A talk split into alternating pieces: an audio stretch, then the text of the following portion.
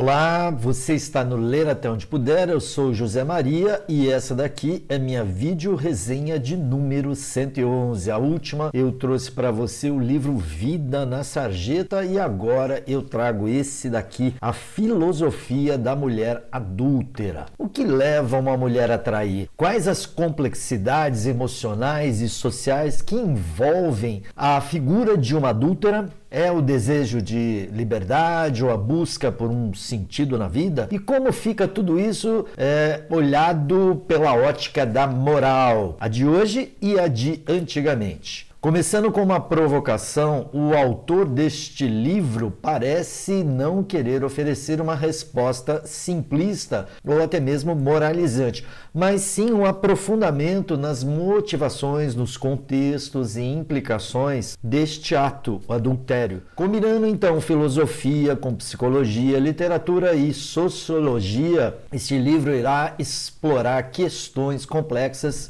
e, por que não dizer, multifacetadas em A Filosofia da Adúltera. Dividido em capítulos curtos, as abordagens são centradas em aspectos da filosofia daquela mulher que trai. Pondé, o seu autor, ele inicia com uma reflexão sobre a natureza humana e a monogamia, questionando a questão da fidelidade, se ela é uma construção social ou uma inclinação biológica. Então ele examina as visões de filósofos como Nietzsche, como Schopenhauer, que argumentavam que a traição é a expressão natural do desejo humano. Em seguida, o escritor ele mergulha na história da traição feminina e ele vai abordar aspectos literários como no livro Madame Bovary, Ana Karenina e Emma de Jane Austen. E como essas personagens são retratadas e com seus atos de traição, eh, faz uma análise como podem ser interpretados é, e, e além da mera condenação condenação moral. E ao trazer os clássicos, o autor ele vai ilustrar como a infidelidade tem sido representada, tem sido condenada e estigmatizada, justificando não ser uma mera invenção do tempo atual, uma invenção contemporânea, mas sim uma parte muito complexa da experiência humana. A atmosfera da dimensão psicológica da traição, ela será explorada questionando a sua autenticidade, a busca por uma satisfação de ordem pessoal e também a necessidade da transcendência, né? Há uma boa investigação da influência das expectativas sociais, né? Da pressão pela conformidade e também da dificuldade de encontrar sentido em relacionamentos estagnados. Talvez sejam essa, essas as causas é, da infidelidade. E o outro tema é a relação entre amor e traição. A argumentação aqui é de que se trai não somente pela falta de amor propriamente dita, né? mas por uma busca de experiências até mesmo sexuais e principalmente emocionais é, de uma forma bem diferente. Então Pondé ele examina como as expectativas românticas,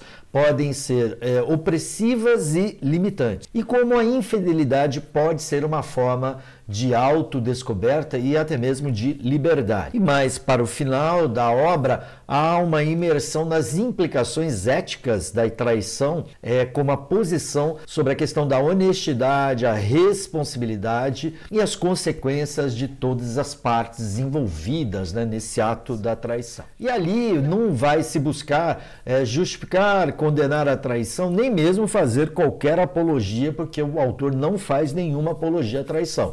Mas há uma provocação, é, uma reflexão mais abrangente sobre essa questão, sobre esse tema, né? questionando normas sociais arraigadas, né? e aí vai abrir um espaço para um viés um tanto quanto menos moralista. A filosofia da mulher adúltera é um livro, por assim dizer, corajoso, provocativo, que vai desafiar as convenções sociais, até mesmo pelo próprio título, né? E as ideias preconcebidas sobre a traição feminina. Pondé ele consegue abordar o tema que é delicado de maneira mais profunda, mas de uma forma respeitosa e vai oferecer uma visão multidimensional das motivações por trás da infidelidade. Sob a ótica do seu preferido e admirado Nelson Rodrigues, que é citado inúmeras vezes no livro, principalmente por suas clássicas perspectivas de a vida como ela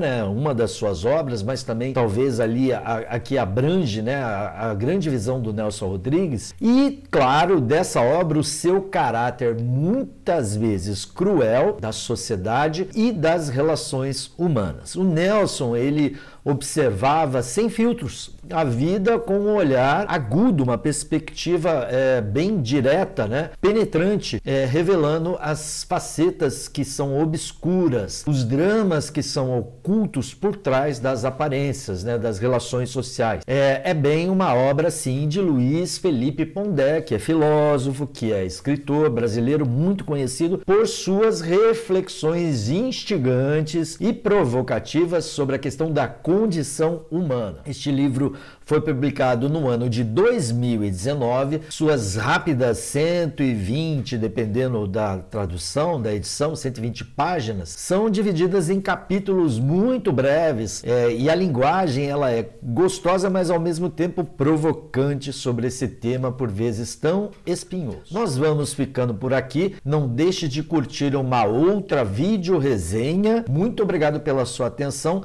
Paz e bem a você.